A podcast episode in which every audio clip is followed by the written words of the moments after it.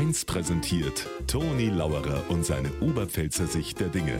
Immer werktags kurz vor 1 im Regionalprogramm für Niederbayern und die Oberpfalz auf Bayern 1.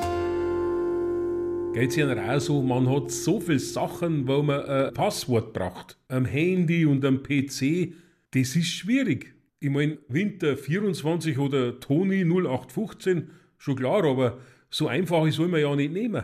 Aber zu schwierig ja nicht, sonst kann man es nicht merken. Ein Bekannter von mir, der hat da eine Taktik. Der, wenn ein neues Passwort braucht für irgendwas, der nimmt einfach das erste Wort, was er bei ihm daheim am Schreibtisch sagt. Momentan hat er als Passwort letzte Mahnung.